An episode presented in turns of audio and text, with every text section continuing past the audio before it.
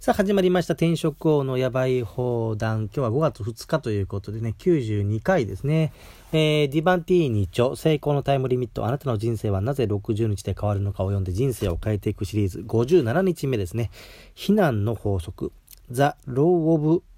えー、これはコンデ、 condemn、condemnation ですかね。うんはい。私はこれまで世界中で何万人もの人々と仕事をしてきましたが、誰かを非難している人はいつでも自分でそれを想像し引き寄せていることが分かりました。違う表現をすれば自分の中にあると認められない特性を抑圧し他の誰かに投影しているのでその特性を愛し、自分の中にもあると認められるようになるまでは繰り返し人生に現れ続けるのです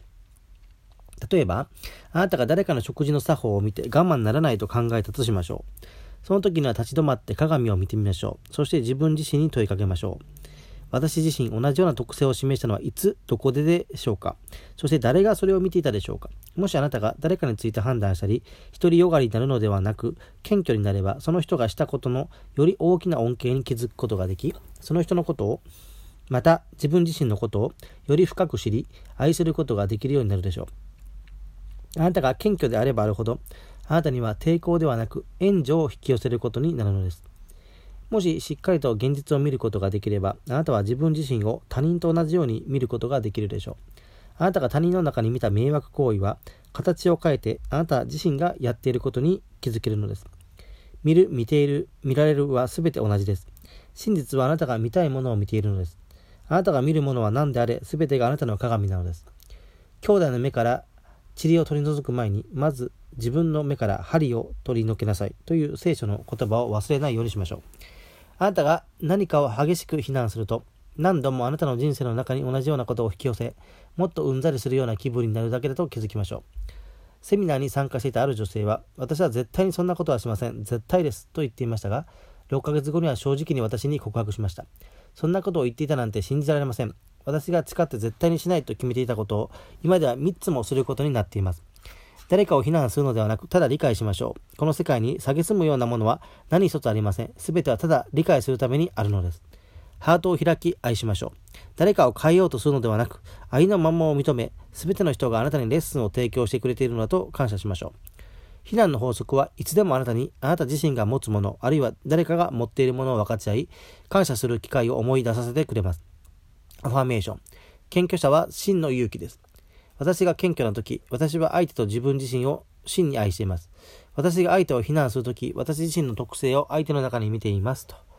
いうことでね。まあ、ちょっと違うかもわかりませんけどね。まあ今本当にそういうことコロナね、毎日コロナの話してますけど、それで言うと、マスクがまあ一つそれ当てはまりますよね。僕もね、しばらくマスク全くしてなかったんですよね。うん。だけどちょっとまマスクをちょっと自分が買いましてですね、ちょっとまだアベノマスクは届いてないんですけれども、マスクをするようになりますと、ね、あのー、マスクしてない人を見るとね、なんでマスクしてないんだみたいなね。まあそういうのは、えーありますね。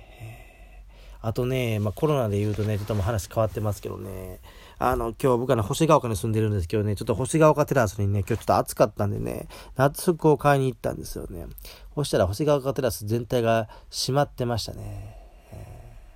あと、まあ、あの、ちょっと床屋もね、やってるかどうかね、えー、見に行ったらね、床屋もね、閉まってたんですよ。床屋っていうのはその、星ヶ丘の方の床屋じゃなくて、伏見の地下街の床屋なんですけどね。えー、まあ、しばらく自粛しますということでね、いやまあ、そんな感じで、まあ、コロナのね、影響を受けてるわけなんですけどね、まあ、本当にね、デパートのね、売り上げも、東海地区のね、デパートの売り上げも発表されてましたけど、軒並み、なんか8割減とかね、そんなんですよね、松坂屋も高島屋もね、えー、まあまあ減っていうか、まあそもそもやってないですからね、売り上げ減るに決まってるんでね、うん。だから本当にちょっとね、まあ、あの逆になんですか、それこそ本当にウーバーイーツ、ね、本当有名人も結構ね、ウーバーイーツのね、ドライバーしてる人が増えてきてるんですよね。えー、去年まで中日にいた友永なんかもね、ウーバーイーツの配達をやってまして、あと、誰でしたかね、なんか、なんかオリンピック選手、オリンピックを目指してる選手もなんかちょっとやり始めたということで、えー、でもその人はね、下手なのか分かりませんけどね、全然稼げてなくてね、うん、なんか時給直したら本当もう1000円、えー、いかないぐらい、えー、だけど、それとは別のニュースでは、なんか、その本当にウーバーイーツですごい稼いでる人のね、えー、記事も出てたりもしますからね。まあまあ、本当にあれな完全に出来高制ですからね。まあ、いかに効率よく回るかっていうとこですよね。まあ、ちょっと時給1000円切るような、あの、じ、あの、時給換算してね、えー、っていうのだといくらまあ、その、好きな時間にできるって言っても、ちょっとね、それはちょっと本当にって感じで、で、その人はなんか本当に、の、本当オリンピック選手で、なんかノートとかもやってるので、まあまあ、その、なんですか、そういう労働収入で働くより支援をね、純粋に募った方がいいような気はしますけどね。うんはい。まだ今日もちょっと時間が余ってしまいましたんで、もう3日連続、えー、千田拓也町、たった2分で自分を超える本行きましょうか。また今日も違うところを開きましょう。パッと開きましたよ。えー、これはどうかなちょっと違うところを開いちゃいましたね。まあでもまあ開いたから行こうか。モテないのは顔のせいだと思っている君へということでね。恋愛の格差を超えるって話なんですけどね。ルックスに自信のない女性は、その道のプロに依頼して自信を買おうというね。えー、なんかちょっと炎上しかねないような 内容で、まあ、千田さんの方ね、時折ね、なんか女性にね、厳しいというかね、女性が読んだらね、激怒しそうな内容書いてありますからね。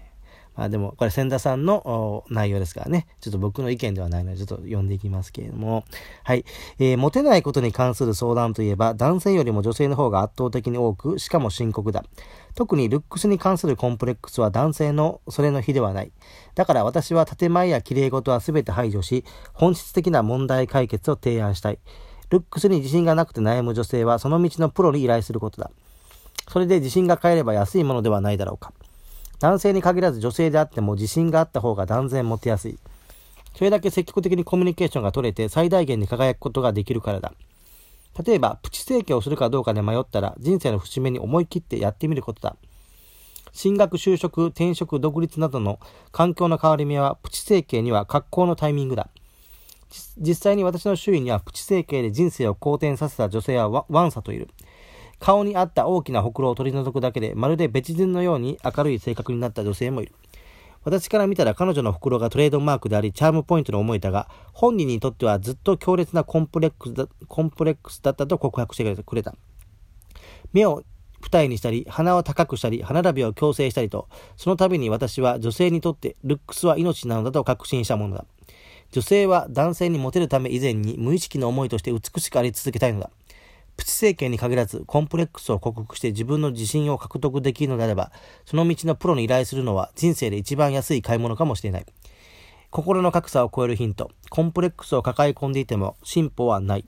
その道のプロに頼むことであなたは最大限に輝けるということでね。まあまあその整形までいかなくても歯の矯正とかはね、全然した方がいいかなとは思いますけどね。うん。この前ね、あるね、バラエティ番組を見てましてね、あの女性がね、あのインタビューに答えてたんですね。うん。で、宝くじで、えー、なんか3億円当たったらどうしますか？みたいな感じでね。でね、その女性はね、あのー、なんか歯磨き粉をね、買うということでね、まあ、3億円も当たったら歯磨き粉も山ほど買えるんですけどね、まあ、とにかくなんか、あのすぐ歯磨き粉がなくなっちゃうんでとかっつって言ってたんですよ。だけど、そのね、女性のね、歯並びのまあ悪いこと悪いことね。うん。さすがにちょっとあそこまで悪いとね、いくらね、虫歯ない言うてもね、なんていうの、歯の矯正した方がいいかな、とは思いましたけどね。うん。まあ、本人はどうなんですかね、その歯の矯正っていう意識はないのかもしれませんけどね。あとまあやっぱり顔とかなってくるとねやっぱり昔ながらの考えだとやっぱりなんか親からもらった顔にねあの何ですか手を入れるっていうのは抵抗があるみたいなねそういう人もいますしでもうあっけらかんとして普通にまあ整形してる人もねいますよね。うん、でもこの自己啓発の業界でいうとそのモルツ博士マルツ博士のサイなんかありますよね。サイコサイバネティクスみたいなやつがあって。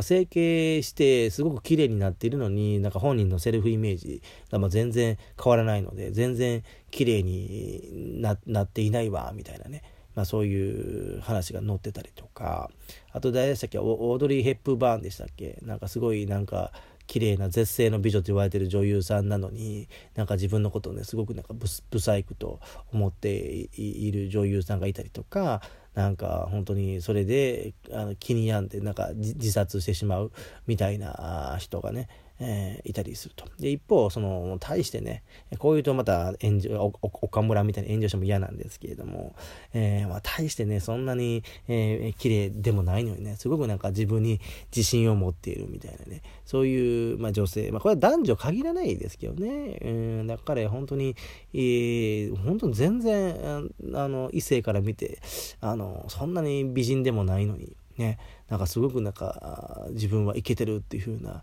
なんかセルフイメージの女性っていますしまあまああの、まあ、男性でもそうですけどやっぱその教育の問題かもわかんないですよ。ちっちゃい頃になんか本当になんか褒めて、えー、とにかくあの育てられた人たちっていうのはねなんか自己肯定感が高いというか。でそれもまあ良し悪しでねうん。あの、もちろん自分に自信を持つことは大事なんですけれども、なんか客観性っていうのも結構大事で、えー、なんかその、自分はすごくいけてるんだと思って、その自信満々で発表する作品、えー、絵であったりとか文章であったりとかプレゼンであったりとかでもその客観的に見てひどいっていう場合もあってこれ本当にゆとりゆとり教育とかの弊害だと思うんですけど、ね、えー、それ褒めて育て育てられた人の弊害だと思うんですけれども、客観性がないとね、やっぱり世の中に出た時に、いや、全く評価されないんですよ。で、その評価されないことに対してなんか切れてしまうみたいなね、うん、そういう人たちもいたりして、